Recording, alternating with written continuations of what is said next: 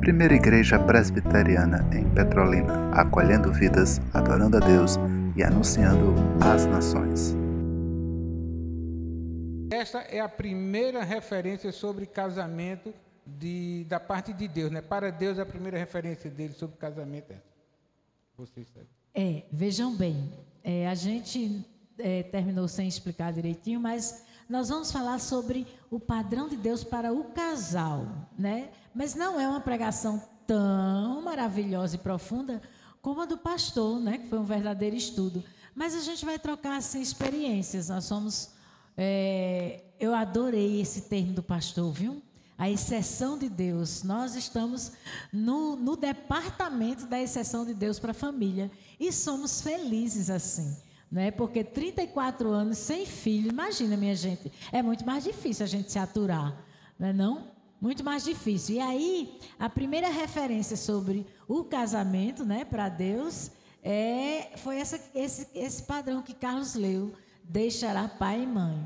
E aí a gente começa a imaginar que lá no Éden tudo ficaria muito beleza, como foi criado lá no Éden, né? Perfeito a mulher saiu da costela do, do, do homem, Deus fez para que a gente fosse auxiliadora, ficaria. Já pensou se continuasse tudo daquele jeito? Mas aí o que, que acontece? Aí vem a desobediência, né? E aí, quando vem a desobediência, eu acho que o grande erro de Eva foi escutar a serpente.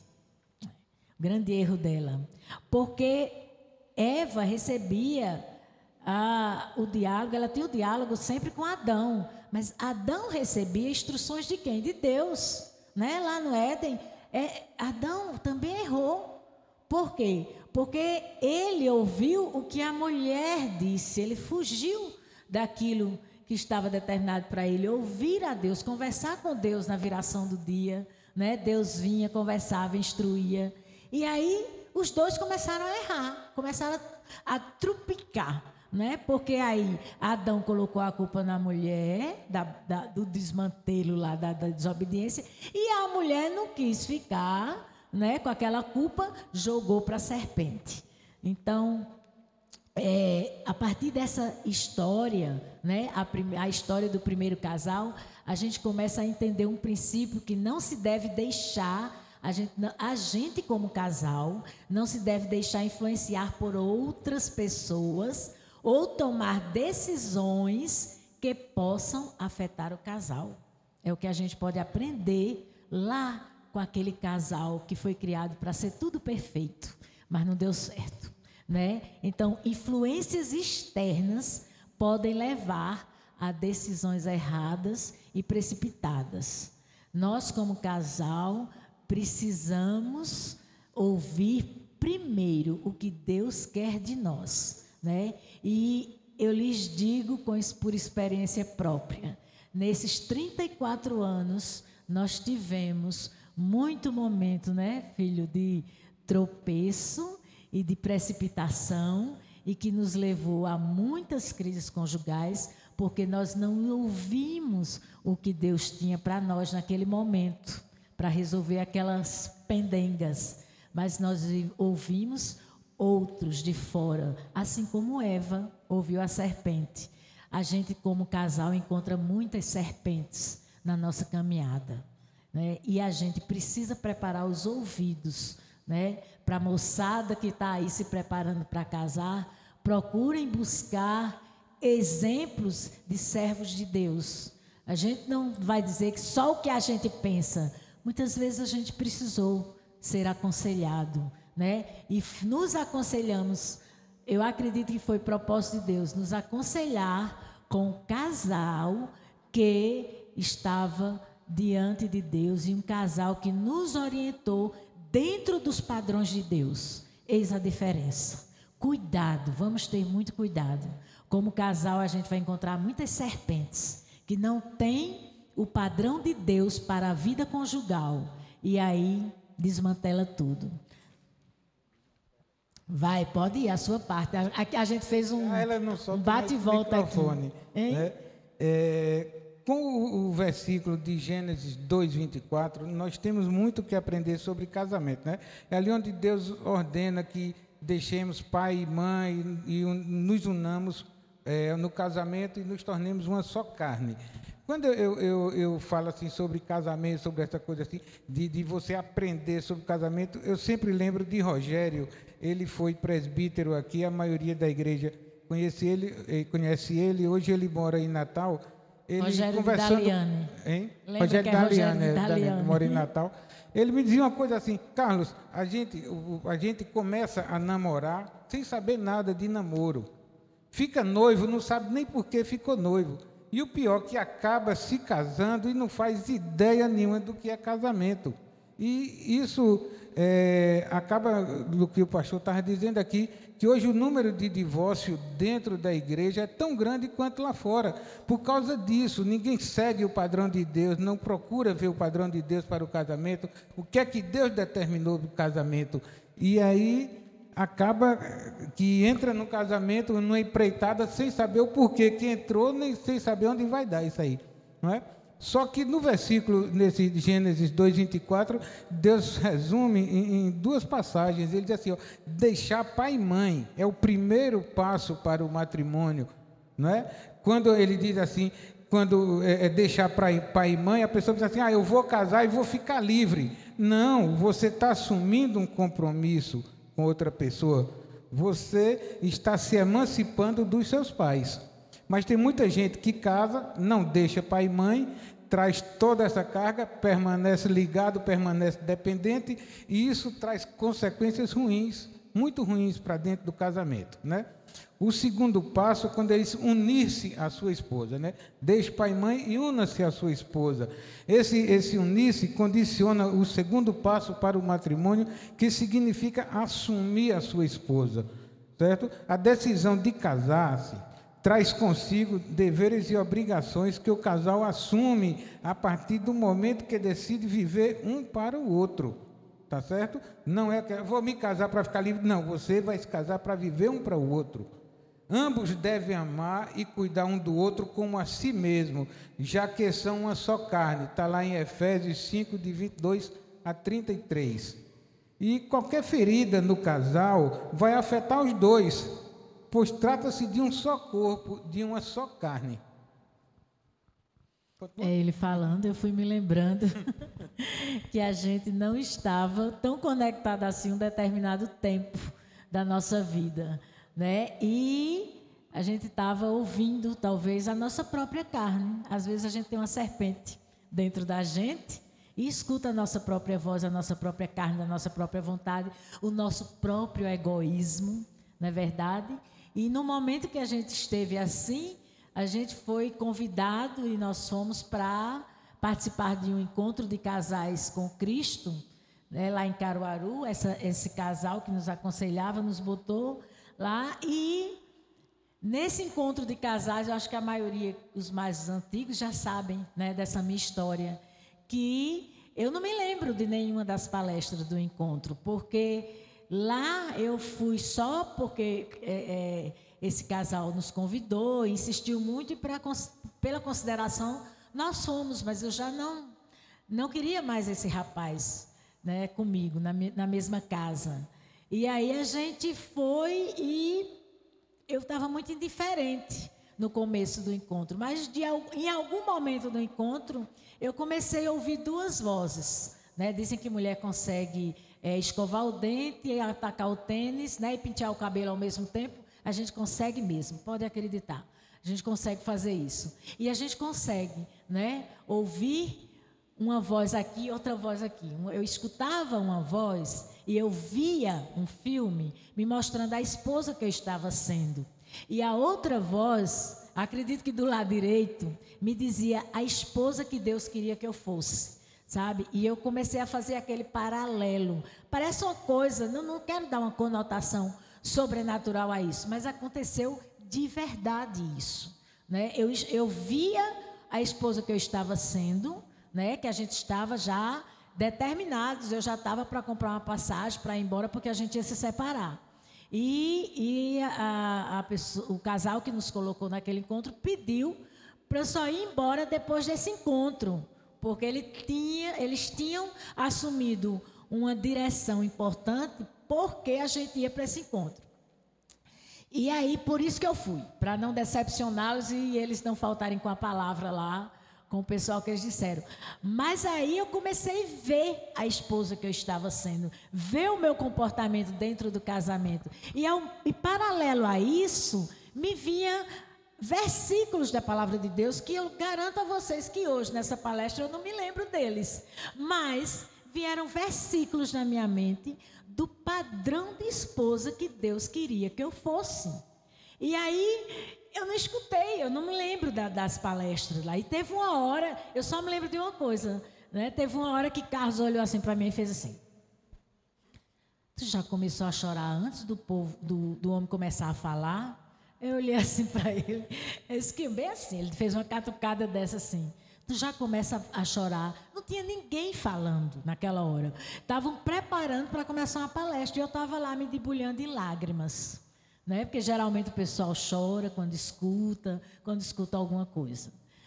Então, assim, Deus fala quando a gente quer, mas aí, quando a gente se dispõe a falar. E a gente saiu daquele encontro de casais, não aos beijos e abraços, acreditem, mas a gente saiu assim. É, a gente se perguntou um para o outro: vamos, vamos, você está disposto, você está disposto a tentar, a continuar? Né? Eu lembro bem disso. Que a gente disse assim: não sei como vai ser, mas a gente vai se dispor a ficar um com o outro. Deixa eu falar aqui bem rapidinho. Eu costumo dizer que esse encontro não foi bom para a Tereza, não sabe? Porque eu acho que uma das coisas que, que complicou nossa vida era o seguinte, eu, eu, eu deixava ela assim, às vezes eu não concordava, mas eu deixava que a opinião dela, a atitude dela prevalecesse, não sabe? Então, assim, e lá eu aprendi que não era bem assim, casamento não é isso, você pode dizer não. Eu não dizia não, então aprendi a dizer não. Eu digo, pronto, você perdeu, porque eu passei a dizer não em muitas coisas.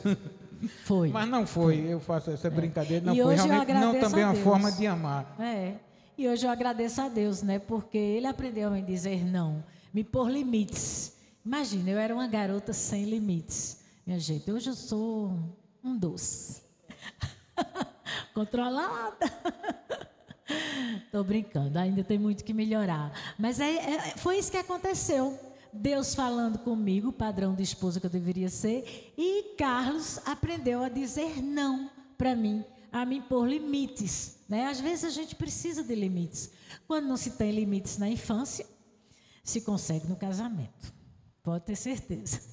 E nesse caminhar, nós também aprendemos com aquela palavra aquele milagre de Jesus. Lá, lá no, no, no casamento que Jesus fez o primeiro milagre. A gente está acostumado a ler a Bíblia como se fosse um livro de história. Né? Mas a partir do momento que a gente lê a Bíblia, tirando a essência da história, o princípio da história, a gente consegue a colocar esse princípio na nossa vida. Né? E essa, essa passagem de Jesus, né, lá naquele casamento, o que ele fez naquele casamento, até hoje a gente tenta colocar em prática né, o, que, o que a gente aprendeu ali. Porque naquele milagre de Jesus, não importa, a gente gosta de tomar vinho, eu e Carlos, a gente gosta de tomar vinho. Mas o vinho é que não importa para a gente naquela história. O que importa é que a gente viu que dentro do, dentro do casamento, quando Jesus está presente e como aquelas pessoas fizeram tudo que Jesus mandou e deu certo, saiu o melhor vinho dentro do nosso casamento.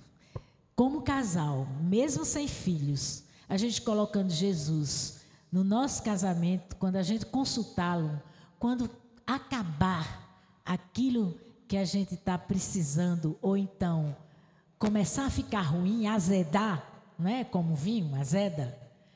E a gente põe Jesus, a gente escutando o que ele diz, ele vai trazer um renovo, ele vai trazer o melhor para a gente. Assim como Jesus trouxe o melhor vinho, né? E todos se admiraram, né?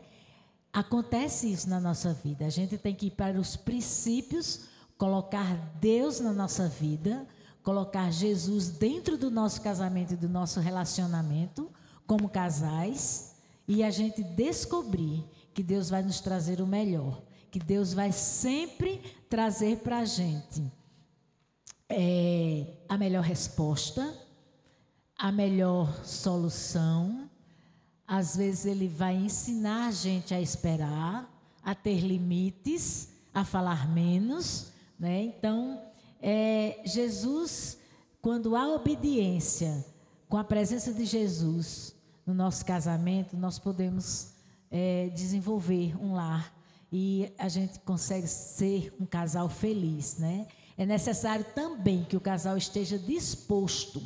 Não é aquela história onde um não briga, dois não, onde um não quer, dois não briga, né? Mas também onde um não ama, o outro não vai conseguir amar por dois.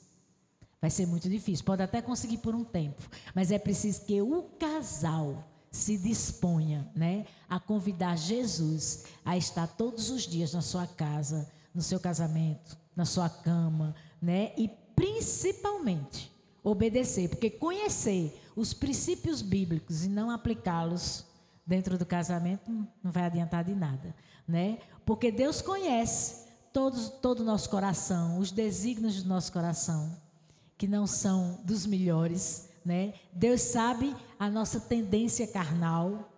Deus sabe que o diabo anda em derredor, né? Então assim, o que a gente pode e o que a gente deve fazer é se dispor, sabe? Case com alguém que você queira, se disponha a viver com ele o resto da vida, apesar dos seus e dos meus defeitos.